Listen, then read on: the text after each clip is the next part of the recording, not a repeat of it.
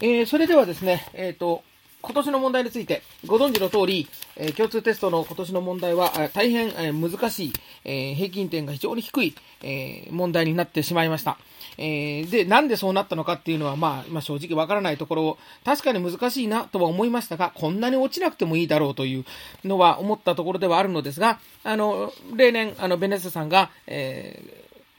まあ、公開といいますか、え、データを、え、提示してくれている、え、個々の問題の正当データ、えそれから、え選択肢の分布等がありますので、それを見ながら、え思うところをちょっと、え微暴録的に喋ってみようと思います。まあ、適当に時々休みながら進めていきますが、あの扱いたいものが多いので、結構ハイピッチになりますので、えそれと、あの、私自身も、えー、話にあの背骨を、背骨と言いますか、えー、なんていうんですかね、論を通す、えー、つもりが今はありません。というか、あの、そんなにあの、あの、美しい法則性が見つかったわけでも実はないのですが、ちょっと個別に、えー、バラバラバラと少し喋ってみて、で、喋ってるうちにまとまることもあると思いますし、えー、整理できたらまた文章にしてみようかなとは思っております。それでは、えっ、ー、と、まずは、えー、1番ですね。もうこれがいきなりですね、えっ、ー、と、政党そのものは28.2%ですね。えー、ですが、えっ、ー、と、5党でトップだったのが49.4%もあったということになるのですが、えっ、と、一番の問題、4択の問題なんですけども、私の方では PDF で正解の、えー、比率は赤文字で、えそれから5等の中で目立つものは青文字で、えー、正答率を示しています。で、マーク1番なんですが、正答は2番でした。で、それに対して1番が、えー、5等で半分以上、半分以上、半分ぐらいで、えー、正答よりもはるかに多い5等、あ5等になってしまいました。で、えっ、と、ご覧のように、え、1と2はですね、あ、いについて、あについては同じです。えー、ですから、えー、空欄あに入るのが名字プラス名前であるということは分かったと。正ではなくて。で、ところが、えっ、ー、と、いですよね。えー、いに入るものが、えー、どちらかで割れた。これ両方足すと、えー、80%、70%以上ですかね。え、77%ってすごい率になりますので、まあ、いわば、あはできたというですね。で、いができなかったというパターンが多かったと。で、これに関しましてはですね、文章を見ると、えー、大輝くんのすぐ上のセリフ、え、明治時代になると政府は、え、いいために、え、平民にも名字を名乗らせたんだと。つまり、え、平民に名字を名乗らせた目的ですよね。いうことになりました。で、えっ、とですね、これがですね、えっ、と、いいの選択肢が家族、士族、平民の身分を撤廃すると、近代国家の国民として把握するだったと。で、えっと、近代国家の国民として把握するという言葉と、名字対等の名字ですね、名前を名乗らせるということが、まあ確かにつながるかというと、難しい。ですね。で、難しいですので、まあ、その、えっ、ー、と、まあ、いわば、えっ、ー、と、明治の初めに市民平等という制度ができたということは、えー、受験生は覚えているんだけども、えそれがどういう意図なのかというところまで突っ込んで掘られたということになります。まあ、もっとも、この問題に関しては、あの、家族、士族、平民の身分撤廃、その、士族、平民は、まあ、撤廃したんじゃないですよね。明治になって作られたのは家族、士族、平民の身分ができたんですね。死の交渉の農交渉とかその辺は撤廃してますけど、ですので、えっ、ー、と、そもそもあの歴史認識の問題として落ち着いて考えたら、それは間違っとるやんっていうことに分からないといけないはずだったということはできると。多分出題した人は、あの、そこまで深く掘らなくても、言いが誤ってることは気がつくだろうと思ったんですが、えー、実は、えー、これが、あの、気がついてくれなかったということなんだろうというふうに思います。まあ何にせよ、名字対等とか、そういう単語だけで覚えちゃうとダメだよ。で、それがどういう意味なのかということを分かっとけよというメッセージは込められているということになるかと思います。まあこれが第1問で、えー、これでいきなりあの難問が出てしまったということになります。そして2番ですね。で、2番もですね、マーク2もですね、えっ、ー、と、正答率が35.2%しかなかったというですね、これまた難問になってしまいました。で、こちらもですね、えっ、ー、と、5等分布を見ると、えー、正解の4番が35.2%、えー、それに対して、その次に多かったと、その次、それよりも多かった後藤がマーク3。です。で、マーク3が40%ありました。両方合わせると75%になりますので、大半はここは決まっ、この、ここで勝負が決まったということになるわけですが、結局、X の B は、つまり、源氏だと。まあ、これは規制しなかの説明ですが、まあ、それはなんとなく分かったんだけども、えー、Y ですよね。えー、新田と足利のどちらが説明に合うか。えー、姓は源氏だが、所領の地名を名字として名乗った。えー、室町幕府から東国支配を任されたが、将軍と対立して自害に追い込まれた。ということですね。で、これがなぜ新田だと思うのか、正直僕には分かりません。分かりませんというか、分かりませんでした。で、えっ、ー、と、室町幕府から東国支配を新田が預かるわけがないっていうふうに僕ら考えるんですけども、えー、多くの生徒が、えー、こちら側を選んでいるということ、40%ですね、えということから考えると、ここにもやっぱり一つのポイントがあったかと。何かというと、これ鎌倉久保のことを言ってるんですよね。室町幕府が東国支配を任したと。で、鎌倉久保をこういうふうに説明するかっていうで、鎌倉久保というのは、えー、どどうですかね、通常の説明だと、足利尊氏の息子の一人の元氏が初代になって、関東地方を、えー、関八州等を管轄したっていうことになるんですけど、それを室町幕府から東国支配を任されたというふうに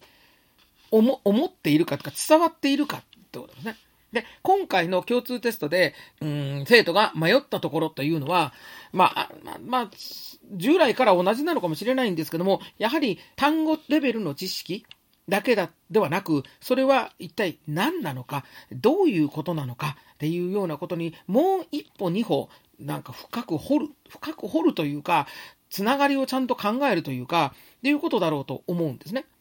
まあ、新田が源氏かどうかを分かんなかったということはあるかもしれません。で、えっ、ー、と、鎌倉幕府滅亡の過程で、えっ、ー、と、足利尊氏と新田義貞は、どちらも源氏出身の、えー、まあ、いわば御家人たちの中では、それなりのステータスを持っていた人物である。だからこそ、え攻め手の、えその鎌倉幕府と六原短大を攻撃する、まあ、リーダー的な立場になれたということは、そこまでの授業で説明を先生がしているかというと、まあ、していないかもしれないし、っていうのは思うんですが、やっぱりそそれもあるんだけど、それも最初は考えたんですが、そのことよりもやはり鎌倉久保というものが、えどういうことをしているものなのかということですね。そういうところの認識に届いていなかったんじゃないかというのが、えー、多分あのここで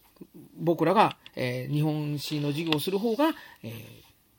振り返って覚えとかなあかん、覚えとかなあかんとか、その、えー、ちゃんとあの反省しとかなあかんことかなというふうに考えます。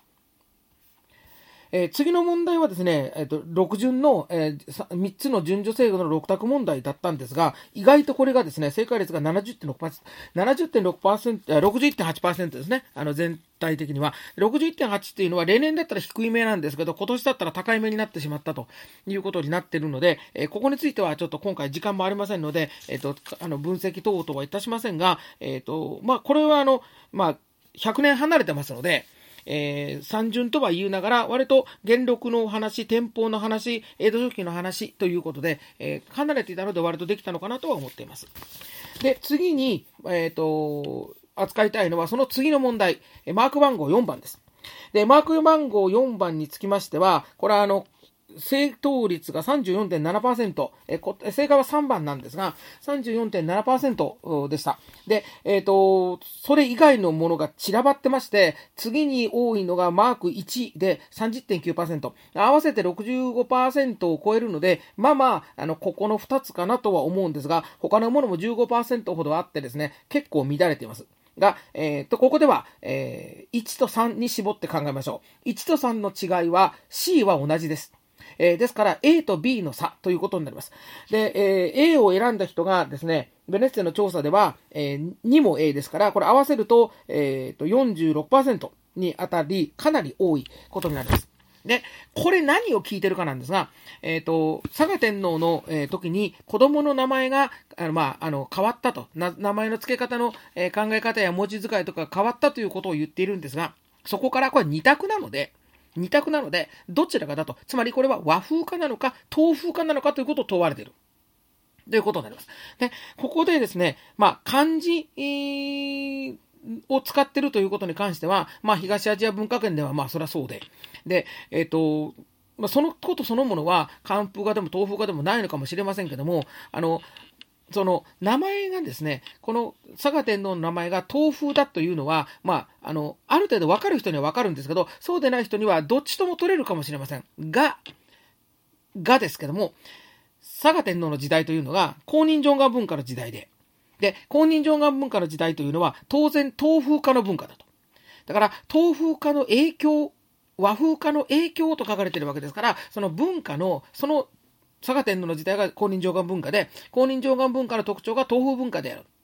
例えば直線監視集の問題とかありますよね。そういうようなところまで一度その落とし込めるっていうか、そちらまで意識をつなぐことができたら、この問題は一択なんです。まあ、もともと二択ですから、豆腐化しかないんですけども、えー、そういうふうに考えられなかったら、これは正解にいけないということになるか。あるいは、問題を作ってる人もですね、この、あの、佐賀天皇の名前が、豆腐化、寒風化を考えさせようとしているというよりは、この時代の特徴にほら出てるでしょということは多分言いたいんですね。だからこの時代の文化の特徴が分かってる前提で取材されてるっていうことになります。ですから、ここでも、例えば、えー、公認上が文化と言われて、だらだらだらと、例えば、天台、えー、天台宗、えー、信号宗、最長空海、えー、というような、えー、用語を覚えたり、あるいは仏像の写真を見たりっていうようなことだけにとどまっていてはダメというか、そこに行く前に、そもそも、えー、文化の特徴とは何なのかと。天平文化とはどう違い、えー、その次の藤原文化と平安中期文化、いわゆる国風文化とはどう違うのかということをちゃんと分かってるかいっていうことが、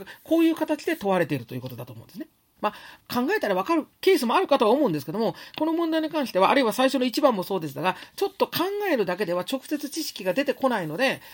やっぱりその時代の特徴、その政策の目的、で、そういうものが問われているんだというようなところをここでは感じます。第2問です。えー、第2問は今度は古代の問題ということになるんですが、まあ、表を出してきて、まあ、まあ、調べ学習ですかね。えー、表を出してきて、えー、その、え、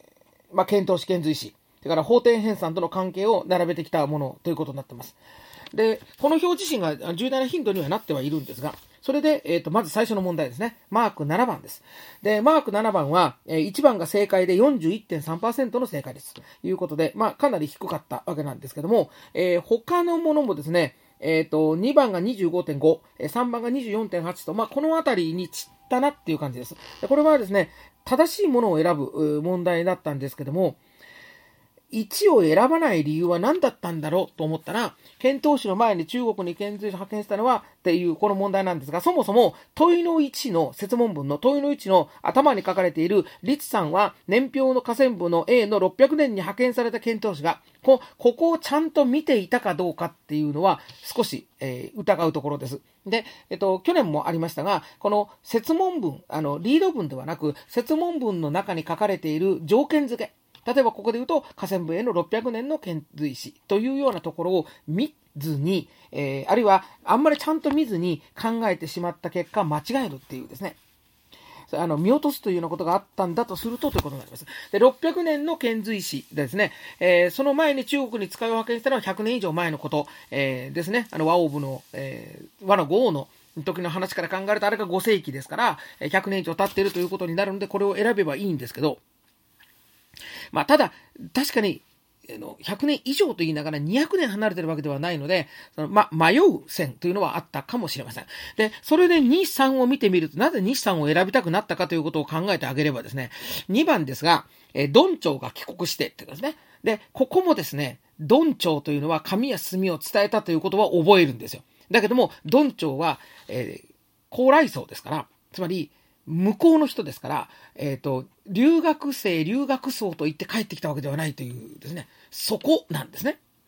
だから、その、まあ、トライ文化の特徴の中に入っている。つまり、えー、ドンチョは、まあ、分類上は水耕町の、あの、アスカ文化になりますが、そのアスカ文化というのは、渡来人の影響が強い。というようなことがまず特徴としてあって、で、僕はいつも授業では、その、まあ、いろいろあります。蔵造りの、えー、鳥のこととかもありますし、それからドンチョと貫禄も、まあ、あの、その関連で話をします。トライ人というには新しいんですけど、トライ人はもっと前からトライしてきているんですが、いずれにしろ、遣隋使や遣唐使が行って帰ってきた文化というのは、次の、えー、初頭文化の影響が強いと言われている、えー、白鳳文化からであると。で、白鳳文化の時期から言って、初頭文化というのは時期的にほぼイコールに近い。非常に近い時代だと。で、ところが飛鳥文化というのは陸朝文化、中国南北朝文化であって、その間には100年以上開きがあるわけですね。で、それは、えっ、ー、と、まあ、いわば、えっ、ー、と、渡来人というですね、あの、まあ、ある意味、迂回して、朝鮮半島を経由して伝わってきているわけで、しかも、あの、直輸入しているわけではなくて、人がたくさん伝わってきて、蔵造りの通りもそうですけども、そういうその何世代にもわたった文化の伝来ですね。で、それに対して、え遣隋使遣唐使というのはまさに行って帰ってくるですね。せいぜい10年とか、それくらいの年代で文あの文明が、文化が伝わってきているっていうことを話をするわけですね。だから、そのことが、えー、ここで響くのかなっていう。ドンチョをと、あの、留学層だと思ってる人がこれを選ぶんですよね。から3番、まあ、これはあの、3番選びたくなるのはこれ年代の微妙な勝負で、えっ、ー、と、県、えー、簡易12回や、えー、憲法11章というのは、600年の遣隋使よりは後なんですね。7世紀の、えー、出来事なので、で、これは少し細かいかなっていうふうには思います。で、有名な小野の妹の遣隋使が607年で、あの、そっちだと思い込んでしまってると、えー、会員12回や憲法11条はそれより前じゃんかということなんで、えー、3が正しいというふうに考えてしまった人がいるのかなという、まあこれはだから、小野の妹の遣隋使607年っていうのを逆に一生懸命年代を正確に覚えると引っかかったのかもしれないと、私なんかは思ったりするんですけども、えー、まあとはいうものの、ん、ちょっとこのあたりは要注意かなと。えー、いうふうに思います。えー、先ほども言いましたけども、えー、ドンチョウという単語、ドンチョウ、神隅とかですね、そういう覚え方をしちゃうと、この問題は解けないかもしれない。それから問いの2です。で、問いの2も正答率はあまり高くありません。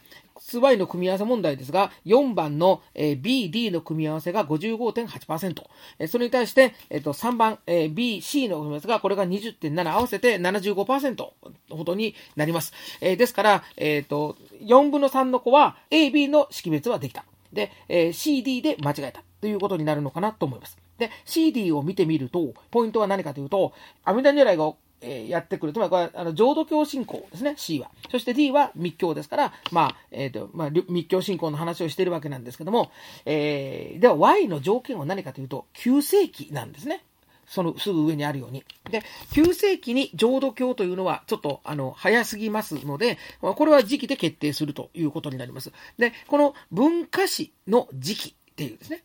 先ほどの公認上官文化もそうだったんですけど、あの、今回の、あの、共通テストでは文化史が結構出ているんですけども、その文化史の時期が問われていると、内容だけではなくて、というのがあります。まあ、特徴も問われてるんですけども、先ほどありましたように、で、ここでは時期ですね。ですから C も D も文としては間違ってはいない。ただ、時期として9世紀に当てはまるのはどちらかというと、これは D しかないという。そういうような問いになっていると。こういうことになりますね。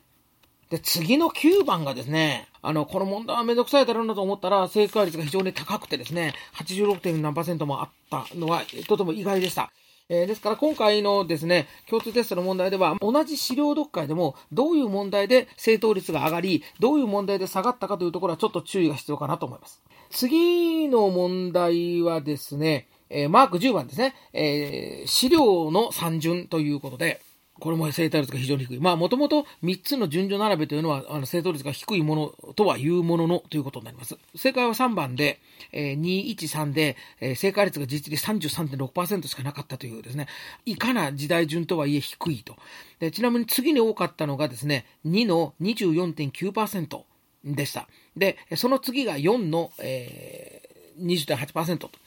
いうことになるのですが、で、えっ、ー、と、じゃあ、えっ、ー、と、どう読むかということなんですけども、まあ確かに、あの、この3つ、ちょっと明確な特徴っていうのはちょっとつかみにくいです。で、一番多かった3と、その次の多かった2を合わせると見えてくるのは何かというと、新潟憲法17条となぜ気づかないんだろうという感じです。で、確かにですね、この2がですね、教科書にも出てくるといえば出てくる。ただ、憲法17条というと、和をもってと、それから、御事の利を受けたまわれてはと、それから、あと、仏法僧ですね。で、この3つだと僕もすごく強調して、4つ目以降はあまり言いません。で、そういうことを言うと漏れるんですが、ただですね、その上ですね、またもや説問文なんですが、次の文章1から3は2行目、それぞれ憲法17条、えー、養老寮演技式のいずれかの一部であるとあります。で、これを見落とさなかたら、つまり、えこの3つのうち、どれかが憲法17条だと、えー、ということが分かれば、それは2しかないだろうと。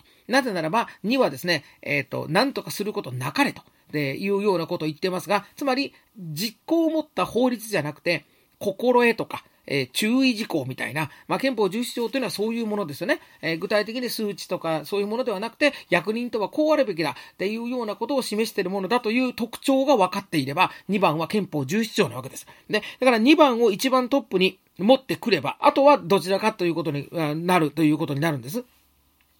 で、あの、そのことに気がつかなかったのだとすれば、あの、昨年のですね、えっ、ー、と、共通テストの問題ではですね、地図の3つ並べが、やはり古代史でもありましたが、あれでも1世紀、3世紀、5世紀という条件付けが説問文の中に載っていて、それを見落とすとさっぱりわからないという、えー、というようなことがありました。えー、どうもその、え嫌いがあるというのが私は感じていたんですが、今回もそれに似たような、え状況になっていたのかもしれません。まあ、それにしても、あの地図の問題よりはこちらのの方が、やはりあの段違いに難しいなと思います。1、あの2が仮に憲法17条だと気づいたとしても、えー、1と3がですね、えっ、ー、と、どちらが養老寮で、えどちらが演技式かということを考えないといけない。式というのは、寮の最速ですから、えー、どちらの方が細かい話をしているのかというと、1番が強度に従えと言っているんですけど、言ってるだけなんですけど、3番の方で、えー、領上の木の後、7ヶ月のうちに収めろという細かい、あの、締め切りが切られているということ。何よりも、領に書かれているより後にって書いてあるんですから、えー、それは領じゃないでしょうという、あの、そこが分かればできるんですけども。ですから、三大客式は、つって、えー、公認上官演技って覚えただけでは、この問題はできないですね。式って何かっていうことですね。だから、式って、それも式とは何か、客とは何かというのを、客は修正、式は細目みたいな、そういうですね、その、用語暗記的な、一問一答的な、そういう覚え方をしても、えー、ダメで、ダメというか、それだけではダメで、じゃあ、具体的にどういうもののことを指すのっていう。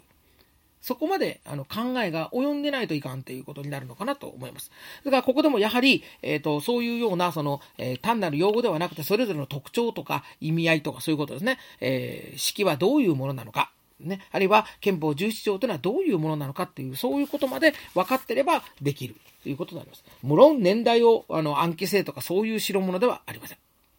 では第3問に行きます。えー、中世第3問ですが、えー、中世はですね、最初の12番はあの非常に優しかった。90%を超える正解率。これもちょっと意外だったんですが、でその次の、えー、時代順に関しましても、え、正答率は62%もありましたので、今回は、まあ、優しい方の問題になってしまいましたので、ここでは飛ばします。で、まさかのマーク14ですね。え、マーク14のですね、えっ、と、この馬借の絵。おそらくほとんどの教科書に載っているであろう、この馬借の絵から問うという問題が、え、まさかの、え、全国正答率が、えー、38.3%しかなかったという、え、ことでした。正解は1番なんですけども、まあもちろん馬借という言葉はどこにも出ていませんが、一体彼らはどこでつまずいたのかっていうのが正直よくわかりません。で、この絵を見て馬借だと思えなかった。つまり、えー、図版を全く見てなかった。共通テストはもうそんな有名な図版は出ない。だきっと、その、誰も見たことないような写真とか、そういうのを、地図とか、そういうのを出してくるから、図版なんか見なくてもいいんだよと思って馬借を見なかったのかと。それにしても馬借は、例えば仏像の写真とかいうとこに比べれば、ずっとわかりやすいので、いや、それはないだろうと。そこじゃないんじゃないかと。で、X に関してはですね、えー、馬の背に荷物を乗せてまではいいんですが、特性を求めて放棄したという、ここができなかったのかな。とか思ったりします。で、Y に関しては、えっ、ー、と、近江坂本は知ってても、大津がわかんなかったのかな。うん、正直これは謎です。で、五等分布を見ても、政党が38.3%一番、丸々なんですけど、あ、もちろん XY 正誤で丸々というのは、えー、政党が疑心暗鬼になりがちなので、というのはあるんですが、実際バツバツは少なくて、どちらかをバツにしたのが25%前後いるということになったので、そういう傾向、つまりどっちかは罰なんじゃないかみたいな心理が働いた可能性はありますが、これについては正直ちょっと、私もなぜこんなに低くなったのかっていうのは、ちょっとよくわからない。えー、次に、これですね、15番ですね。で、15番もですね、まあ55.5%あったとは言えばあったんですけども、資料の読み解き問題にしては、ちょっと低い。あの、今回なんですけど、去年のと言いますか、あの、資料を読む問題っていうのは難しくないと。どうかしたら90%近く正答が出るというのが、1回目の共通テストで、えー、そういうデータが出ました。で、あの、そのこともあって、資料の読み解き問題をちょっと油断した受験生もいるのかなとも思います。まあ、実際我々のもですね、じゃあ、あの、我々僕もなんですけども、授業をする中で、資料の読み解く問題は、まあ、あの、読めばちゃんと読めるけども、知識がないとできないよ、みたいなことを言ってしまったりした部分もあったんですけど今回はなんかこう、問題作成された方がですね、資料の読み取り問題が簡単すぎるっていうのに対してね、そのなんかこう、こういう難しいのも出せるんだぞっていうような、なんかそんなメッセージ性というんですかね、そんなものを感じたりします。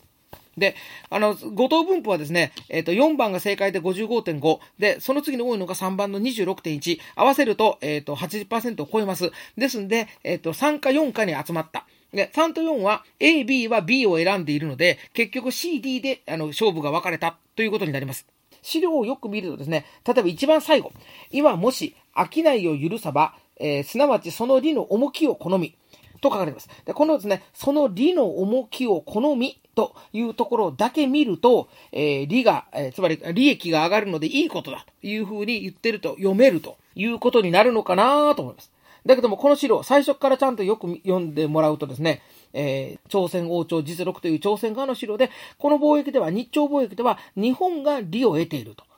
で、えっ、ー、と、下から3行目とか、ま、上から4行目ですね。利は彼に騎士。その、えー、我、その兵を置く。この彼というのは、朝鮮から見た日本であり、その兵の我というのは朝鮮です。ですから、この貿易で利益を得るのは日本で、朝鮮は損をすると。で、その後に、このまま貿易を許すと、利益が大きいもんだから奴らが図に乗るという、調子に乗るぞということを言ってるっていうことまで読まないといけないですね。だから、資料の最後だけ読んだらできるんだろうっていうことではないっていう。全体像として読まないか。あるいは、この資料が朝鮮王朝からから見た資料であるということが分かってないといかんと。まあ、これが朝鮮王朝の側の資料だということは、タイトル見ても、資料の出典見ても分かるし、問いの4のリード文にもそういう向きのことが書かれているので、落ち着けばできるんですけども、時間がなくなって焦るとこれできなくなるっていうですね、そういうことだったのかなとも思います。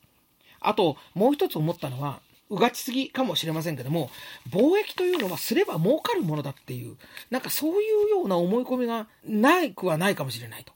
いわゆるその幕末江戸時代の終わりあたりから日本が鎖国政策をやめないとダメだと。貿易の利をまあね渋沢栄一のあの大河ドラマもありましたが貿易をすればいいんだみたいなそういうようなあのまあとややもすればそういうふうに取れるような単純な説明の仕方をいろいろなところで見ます。ドラマに限らず。でそういうようなところが僕らにもあったかもしれないと。例えば、えっ、ー、と、本田俊明の貿易論でですね、あの、日本国は開国で貿易で生きていく国なんだっていう資料を紹介したりする、そういうようなもので、単純に考えちゃうと、貿易って儲かるじゃんと思って、これを選んだ可能性もあるんじゃないかなというは、なんとなく思います。資料をちゃんと読めやっていう。で、この資料を読めば違うことがわかるけど、通説というか、常識というか、なんとなくルフしてる話というか、そういうものから見るとですね、あの、ややちょっと印象が違うっていうようなことを、割と共通テストは好きですよねっていう。大学入試センターって好きですよねっていうことは、あの、それは一つ、いつも言うことなんですけどね。鎖国言うてるけど、完全に閉じてるわけではないとか、国風文化って言うけども、何でもかんでも国風じゃないとか、で、そういうようなところの一つ、そういうニュアンスもあったのかなというふうに思うので、ここら辺は、あの、反省したいところです。で、第4問です。第4問。えっとですね、あの、このメモそのものはそんなに難しいメモではないんですけども、問いの1、マーク17番。これが57.3%と、まあ、いまいち伸びなかったところです。で、あの、これについてはですね、他の、あの、消去法でいけたとは思うんですけども、えー、3、町は町内に居住する人の総意により運営された。こういう説明の仕方を授業でするかっていう、生徒がそういうふうに認識しているかというと、やはり私たちも、私も、その、やれ、郷土修理だとか、町奉行だとか、そういうことを、ちょっとそういう言葉に説明を寄せすぎているところもあるかなというふうな、あの、思いは確かにありますが、そうは、その、江戸時代というのは、農村にしても、町にしても、町にしても、その、町人や、えー、本百姓たちに、ある程度以上、自治的な行為をさせる。そうすることによって逆に支配する側としてみたは、その上に乗っかるというか、それをうまく利用するような形の統治の仕方をしていると。でいうようなこと。特にあの、ま、あの、町人における自治というのは、あの、農村における、その、村方三役のような、農村におけるその、自治的な、えー、あり方に比べると、ちょっと、えっ、ー、と、いろんなところでの取り扱いが緩いというか、弱いというか、あんまり重視しないというか、そういうところがあると思うんですが、あの、ここについてはですね、あの、一生懸命、あの、授業では言ったんですけど、ちょっとその効果は今回出てなかったなと。うん、だから家持ちしか発言権がないとかっていうようなことが逆に言っちゃうので、その長男に居住する人々の総意ではないと思ったのかもしれないんですが、うん、その辺もちょっと生徒に聞いてみたかったかなと思います。次の問いの2、マーク18番。これはあの時代順三順問題なんですけども、えー、これちょっと悪くは、まあ、それは57.1%。正解は4番、231、えー、いうことになるんですが、で、これについてはですね、えっ、ー、と、最大の誤答がマーク3。えー、213で、もうこれ合わせると、あの80%を、85%、6%になって、ってくるので、もう完全にこの2つです。で、この3と4の2つを並べた時の共通点は、2が一番前、つまり、出雲の奥にが一番古いことが分かったと。で、あとの1と3、つまり、写楽と、それから市川團十郎の前後関係が分からなかったということになるかと思います。で、写楽は、まあ、江戸中期、中期後期の文化、えー、市川團十郎初代は、あの、江戸前期、まあ、荒ごと、荒々しい演技と書いて、荒ごとと書いてないんですけども、えー、いうことがあったので、そんなに難しかったのかなというふうに思思うんですが、その、えっ、ー、と、文化史の時期ですね。先ほど古代のところで、えっ、ー、と、浄土教と、えー、密教徒の話がありましたけども、まあ、同じように、えー、今回文化史で時期を問うというですね、これがやっぱり難しいのかなっていう、えー、のはあの感じます。なぜ年代暗記ができませんから、さて、マーク19は意外とできたんですね。まあ、それも61%ですけど、で、マーク20です。で、これが、あの、全問題中、一番最難問になったやつですね。マーク20番は、えベネッセのデータで正答率がなんと19.6%ですね。えー、2割しか合わなかったというですね。はい。えー、4択ですからね、ね消しゴム転がした方が当たったということになっちゃうんですけども、えー、この問題は一体何が難しかったのかということになるわけですが、後藤の分布を見ますと、正解が4番の BD で19.6%と最も低く、ね、残りの3つの方が多かったと。でそれもまあ割と散らばり気味で、一番多かったのが1の30.5、次が、え、3ですかね、いうことになるんで、もうこれはもう4分されてしまってますので、それぞれに迷ったということになるかと思います。で、まず A、B のどちらかを選ぶところですが、これでですね、A が誤ってるんですけども、A を選んじゃった人が52%はちょうど半分くらいいるということになります。で、これ何が難しいかというと、難しくないんですけど、これも資料をちゃんと読んだかってことですね。つまり、無宿になり、えー、伸び人同様、物もら、えー、物もらいいたしおり、候物と確かに書いてありますが、で、出だしのところにですね、えー、ご当地バスへの、えー、町屋に、えー、住居候、その日稼ぎのものともとあります。この上と下を単純にくっつけると、選択肢というか記号の A ですね、えー、江戸のバスへの町屋には物乞いする、その日稼ぎの人々が多数住んでいたと。いうふうに読めちゃうんですが、よく読めと。えー、よく読んでくださいと。ご当地バスへの町屋に、住居候、その日稼ぎのものとも、食べ続けも愛なりかね、その上、棚賃と、つまり家賃を払えない、愛払い候義もいたしがたく、余儀なく、棚しまい、無宿になり、えー、で、ということですね。で、えー、の日人同様、物もらいいたしおり、候物も多分これあるよし。となります。ですから、えっ、ー、と、前半の、その、町屋に、えー、住んでるバスへのというところの、あ、からその後にですね、その家賃も払えなくなったので、棚しまい無宿、つまり家を失ったと。で、そういった人間たちが、そういう人たちが諸もらいをしているというふうに書いてるんだから、この文の中に時期の流れがあるんですね。で、その頭とケツだけ繋いで文章を作ってる選択肢に、えー、引っかかった人が、まあ、半分いるということになったということになるんですね。だから、先ほどもですね、あの、前の資料で、その資料の最後だけ読んだら間違えるかもしれないっていうことを言いましたけども、そういう部分かなと。もちろん、現代語に訳していない資料ですので、えー、そもそも難しかったと言われたら、まあ、そうかもしれないと思います。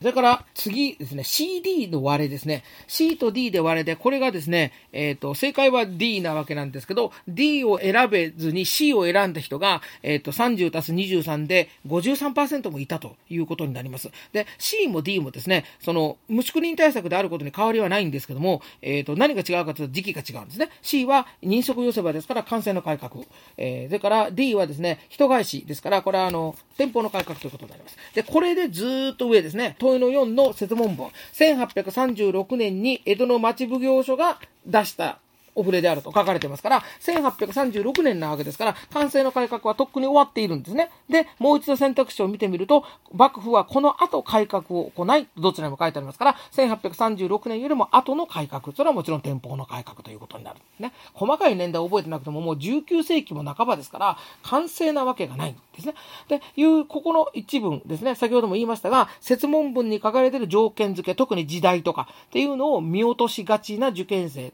がですね、見落としてしまうと、えー、どちらが正しいかわかんないと。ただ、それでもですね、無宿対策であることにどちらも変わりはないんですね。で、そしたらなぜ C に偏ったかというと、これは僕の推理なんですが、C の方にはですね、無宿人を収容したという言葉が載ってて、無宿という言葉が載っている。で、これは資料3の中に出てくる無宿に引っかかってくれるんですね。引っかかると言いますか。で、それに対してですね、D はですね、えー、幕府はこの後改革を行い、江戸に流入した人々を帰郷させる人返しの方を出したと。で、この江戸に流入した人々というのが他でもない無宿なんですね。まあ、無宿だけではないですけど、あの、無宿も含めてということになっているはずなんですね。ただ、ここに無宿らとかですね、無宿を含むとかって書いてあったら、多分、正答率はまた変わったんじゃないかと。つまり、無宿というのはどういう人なのかと。その天明天保のあの大飢饉の時にあの大量に現れて問題になる無宿というのは、飢饉によって食べられなくなった人たちが、江戸に流れてきた流人たちが非常に多いということを分かっているかということを、僕は問われているのかなと。ここでもやはり意義とか意味とかが問われていますね。で、次の21番は、あの、非常に正答率が高かったです。で、近代史に入ります。えー、マーク22は、まあまあ高かったんです。えー、次のマーク23ですね。資料1を読んで、あの、意味を取るというこれなんですけども、えー、これもですね、正答率は、まあ、58.7とまあまあ高かったんですけども、後藤が19.2で、両方合わせると8割になる。えー、いうことで、これも C と D に固まったと。ここで何が問われているかというと、この条約と同じ年に結ばれた日米修好条記にはまだは一緒なんです。ですから、日米修好条記の年代を覚えていても何の役にも立たないというです。で、ここでは問われているのは日米修好条記ってどういう条約なのかっていうその内容とかですね、えー、物事の前後関係がここでは実は問われていたということになります。年代だけ覚えてもダメ。名詞だけ覚えててもダメっていう、そういうところが強く打ち出されているのかなというふうな気がしました。豊野さん、マーク24。え、時代順ですけども、え、これは非常に悪くて、えっ、と、正解は2番、231ですが、ご覧のように色々と散らばっております。で、えー、一番5等で高いのが、えー、5番312でございます。で、この2と3を合わせると、まあ60%ほどになるわけですが、54%になるんですけども、この2つの共通点は、えー、2が一番下で1と3が動いているということになります。3番の5等もまあまあ多くてですね。で、この問題はですね、1が天津条約と2が日清戦争開戦直前の1週間ぐらいですね、直前の、えー、領事裁判官の撤廃を決めた日英通商公開条約のことを言っています。実はですね、この問題、1885年から1894年までの間のと言ってるんですが、えー、今の1が1885年でですね、2が1894年なんですね。この2つは結構重大な年代なので、覚えておいた方がいいと僕も言います、生徒には。ですんで、そうするとこの2つだから、3番はですね、この間に入るはずだと。というふうに読み取ることも可能かなとは思います。3は、あの、もちろん亡国令なんですけども、あの、亡国令が出された背景、あるいは亡国令がもたらした結果ですね、日本が朝鮮に対して、まあ、侵略の手を伸ばしていっている、朝鮮に対して強い影響力を行使しようとしていると、でいうふうなことを考えていくとですね、まあ、天津条約の後ですね、えー、天津条約の後、つまり、えー、更新事変の後、天津条約の後ですね、えー、日清戦争に向かっていくステップの中で、この亡国令というのは出てくる。僕で授業するならば、これは完全にある同じ授業の中で日清戦争への道という流れの中で出てくるもので、その日清戦争とほぼ同じタイミングで、えー、領事裁判権の撤廃だということが分かってればいいということになりますが、まあ、結構細かい。ちょっとこれは難しいかなと思いますが、でもまあ、あの悪い問題だとは思いません。まあ、30は難しいですよねってところかと思いますね。さて、この辺りから少し正解率がまともな問題が続きまして、えっ、ー、と、次に悪かったのは27番ですね。鉄道と暦の前後関係です。で、この問題は、えっ、ー、と、正答率、えー、2番の正答率が55.1と、まあまあ高かったといえば高かったんですが、えー、5等のトップが4番の BD。この2つ合わせると、実に93%になりますので、えっ、ー、と、完全にこの2つで勝負になったと。つまり、えっ、と、2と4の共通点は、えー、D です。つまり CD ではですね、えっ、と、D だと。いうことが分かったと。これはあの資料を読めば分かるんですね。帝国にちゃんと守るように早めに来いって、で、あの、書いてあるんですね。で、えー、では A、B ですね。で実は A、B も資料に書いてあるんですけどもですね、要は太陽暦の採用と、この時刻表とどっちが先かということですね。で、えっ、ー、と、この右側にですね、えっ、ー、と、明治5年、人心11月、えー、9日、え、明治5年の11月にですね、えっ、と、太陽暦に変えるという資料が右側にあって、で、左側に、この、あの、時刻表ですか？で、これが9月10日だと書いてあるんで、えー、それは、そしたらどっちが先かということは読めばわかるじゃないですか。っていうことになるかと思います。あるいは、説問文の出だしにですね、1872年に出された改暦を定めた証書と、同年に開通した新橋横浜間の9月の時刻表の一部である。で、新橋横浜間に鉄道が開通した都市は、まあ、覚えておいた方がいいですけども、ここではわざわざですね、同じ都市だと書いてくれているわけですね。ただその、えっ、ー、と、出だしのところの同じ都市だというところを見落としている。また、その説問文に書かれている条件を見落として、せっかくの、あの、すごいありがたいヒントを見落としたんじゃないかなと、私は推測し、それがまあ40%近くいたとえー、その次の問題ですね。これは統計資料の読み取りなんですが、正解は実は、えっ、ー、と、1番で、正答率が36.4%しかありませんでした。これはですね、鉄道事業と声優会の関係というのが4番に出てきますし、なかなか難しい問題なんですけども、あの、よまあ、要因、要因、要因っていうのを解いてる、あの、まあ、今回その要因っていうのを前回の共通テストみたいに、その別立てにその選択肢のあの組み合わせの中に外へ出すのではなくて、あの4択問題の中に入っているというですね、そういうパターンだったというところが、ちょっとあの新しいというか、こういう形で出してきたなと思うんですけども、で、これはあの、語文を選ぶものですから、ま1番の語文としては、官営事業の払い下げと日本鉄道会社は違うと。日本鉄道会社というのは、どういう、いつの時期にできたもので、どういう形でできたものかがここでは問われているわけですね。官営事業の払い下げでできたものではないですね。関営事業は、東海道線の方の鉄道にすごい重視していたのはご存知の通りで、それに対して東北本線方向ですね。あちらの方向のものが日本鉄道会社なんですね。日本鉄道会社とほぼ同時期にできるのが大阪紡績会社ですが、あの、この二つは、その、いわゆる民業ですね。だから、あの逆に江戸、えっ、とじゃない、明治初期の食産工業の官営事業や、その払い下げに属する、例えば、えー、新橋横浜の鉄道とか、あるいは、えー、富岡製糸場ですね。で、これは、あの、まあ、いわば工部省管轄の、えー、明治初期の食産工業の中での近代化の近代産業ですね。それに対して、えっ、ー、と、80年代に入って行われる日本鉄道会社と、それから日本大阪紡績会社は、あの、典型的な民業型であるという、ここのところの理解ですね。えー、っていうことになるので、突っ込んだ問題だなと思いますが、でもこれはできてほしいなとは思います。あとの3番、4番は別に間違ってないんですけども、多分先ほども言いかけましたが、立憲政友会と鉄道とのつながりということについてついては、そういうふうに学んでないのかもしれないなというふうには思います。で、えー、29番のまた時代順です。で、まあ時代順ですから、まあもともと難しいんですが、正解は4番、231。これが42%の正解でした。で、それに対して次に多かった後藤はほぼ同じなんですが、3番と6番。3番が20.2、えー、6番が19.2ということになりました。この、えー、4、3、6の選択肢に共通しているのは、2と1の順番が同じです。えー、つまり、213、えー、231、321ですから、21の順番は分かっているけども、3がどこに入れたらいいか分からなかったというふうに読むんですね。えー、選択肢を見ると、1は、えー、調作林ですから昭和初期。2が満鉄ですから明治ですから、えー、2、1の順番は受験生の多くは分かった。この3つを足すと、えっ、ー、と、80%以上になりますよね。で、問題は断気髄ですね。で、断気髄がこれ対象なんですけども、えっ、ー、と、西原借款ですね。あの時の話ですから、えー、それが、やっぱり知識としてというか、あの、用語の難しさとして、やはり調作林、満鉄に比べると、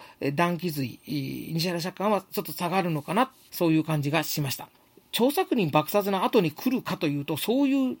覚え方をしてる人もいないでしょうし、満鉄よりも前に来るのかというと、そういうふうに覚えてるわけでもないと思うんです。つまり、純粋に団結政権知らんっていうですね、あの、多分そうだったのかなと思うというところです。えー、それから30番ですね。で、30番の問題、このあの、あのね、写真問題ですけども、えー、これもですね、58.2%と比較的高いので、まあ、あの、ここで取り上げなくてもいいのかもしれませんが、あの、後藤がですね、えっ、ー、と、1番、えー、に、えー、集まってて、これ合わせると75%にまたなるんで、ちょっと一応見ておくと、えっ、ー、と、1と2の共通点は AB が A だということですね。えー、そうですね。で、で CD で割れたということですね。で、C ですけども、Y は平均して年、前年比10%ほどの伸び率で、これ高度成長ですね。でないとこんなことありえないわけです。で、えー、それから D ですけども、えー、企業の倒産や失業者の不安が社会不安となっていたと。まあ、昭和初期のイメージかなとか、あるいは、えっ、ー、と、戦後直後のイメージかなという、どちらかなということになって、この写真を見るわけですね。まあ、これが松川事件だと。何しろ、あの、各個東北本線松川駅って書いてありますから、し、あの、これ、この写真も多分ほとんどの教科書に出てくるんじゃないのかな。あの、すごく衝撃的な写真なので、もうすごくわかりやすいと思ったんですが、意外とできてない。で、これも説問文にですね、戦後10年、括弧1945年から55年と書いてあるんですね。でこの条件を見落としていなければですね、えっ、ー、と、先ほど言いましたように、えっ、ー、と、ね、前年比10%の高度成長長などというものが、こんな時期に起こりうるわけがないので、これは高度成長やんって分かればできる。で、これも、あの、説問条件を見落としていた人がいるんじゃないかなというふうに考えたと。まあ、そんなところであります。ということでですね、あの、順番にちょっと喋ってみたわけです。こうやってずっと見てみると、あの、昨年も同じようなことを言ったことがあるなっていうのが、あの、一つはあります。で、それは、えっと、説問文の中の問いの文の、えー、そこに書かれている条件を見落とさないということですね。で、今回もそこに結構たくさん条件が書かれていて、それを見落としているというケースがかなりあったということですね。これが一つ。で、二つ目はですね、これはあの、去年はそんなに感じなかったことなんですけども、えー、出来事の、えー、表層を覚えるのではなく、いや、表層も覚えなあかんんですけど、あの、その意味合い、例えば文化の特徴、ですね、あるいはその出来事の持ってる意味、とかですね。で、そういうようなものについて、やはりそこまで、あの、考えていると、えっ、ー、と、まあ、できる。あるいは、えー、考えていると助かる。ということですね。一番最初のマーク1番の問題にもあったようにですね、え、そもそも市民平等っていうのは、徴兵令とセットで、えっ、ー、と、近代国家の国民意識ですね、というようなものと繋がってるということを知っているかどうか、鎌倉久保というのは何をするためにいているのかということを知っているのかどうかっていうことですね。それが知らなくてもできるかもしれませんけども、知ってることですごく楽になっただろうなと思う。文化の特徴。佐賀天皇の子供の名前の付け方がどうかということを、あの、漢字から考えるということの問題の定は取っていますけども、そもそも公認上岸文化の特徴って何だったっけというようなことですね。で、そういうような、あの、文化の特徴とか、その出来事の持ってる意味とか、そういうことまで考えとけよ、そういうことまで知っておけよというようなメッセージ性を強く今回はかん、僕は感じました。で、えっと、実際ですね、あの、誤答率の高いところを見てみると、え結局そういうところを、で引っかかってるのかなと思います。単に、あの、資料を読むのが読みにくいというだけではない。ですね。資料を読むのが読みにくいということだけであるならば、マーク9番の、あの、傾聴を読む問題は相当読みにくい問題です。えー、にもかかわらず、そこはそんなに、あの、いや、むしろ高い正答率が出ている。で、それから昨年も資料を読む問題はたくさんありました。資料を読む問題であったのが前回の、えー、共通テストでは優しかった。90%級だったと。ところが今回は同じように資料を読ませる問題でもぐーっと正答率が下がっている。現代語訳にすればこんなに低くならなかったというのはその通りのご指摘だとは思いますが、あの、さあそれだけではなくて、資料でも簡単な資料もあれば、資料問題もあれば、簡単でない資料問題もあると。では何が違うのかっていうと、一つは、あの、先ほども言いましたけど、資料の一部だけ取ると逆向きになるような選択肢が設定されているということですね。えー、資料をちゃんと読めば負けるんだけど、あの、後ろだけ読むとか、前と後ろだけ読むとか、そういうことをすると、正解に見えてしまうものが語群の中に引っ掛けられていたということが一つあると思います。それからもう一つは、朝鮮の目から見たというその視点の問題とか、であるいは貿易ってすれば儲かるわけではないというその常識とのちょっとした乖離とか、そういうようなところもちょっと引っかかってるのかなというふうな感じもいたしました。えー、ということで、えー、この辺で終わりたいと思います。で、この内容は、えっ、ー、と、少し文章を整える時間があれば、えっ、と、文章にしてまとめてみたいかなというようなこともちょっと考えたりはしております。では、